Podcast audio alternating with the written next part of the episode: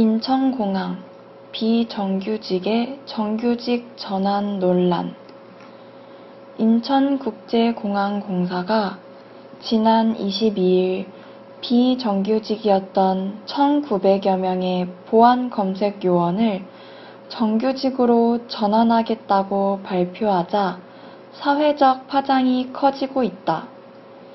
비정규직이 직고용되는 사례가 이어지면서 취업을 준비하는 청년들이 들어갈 수 있는 일자리가 그만큼 줄어든 것이라는 우려가 나오고 있다.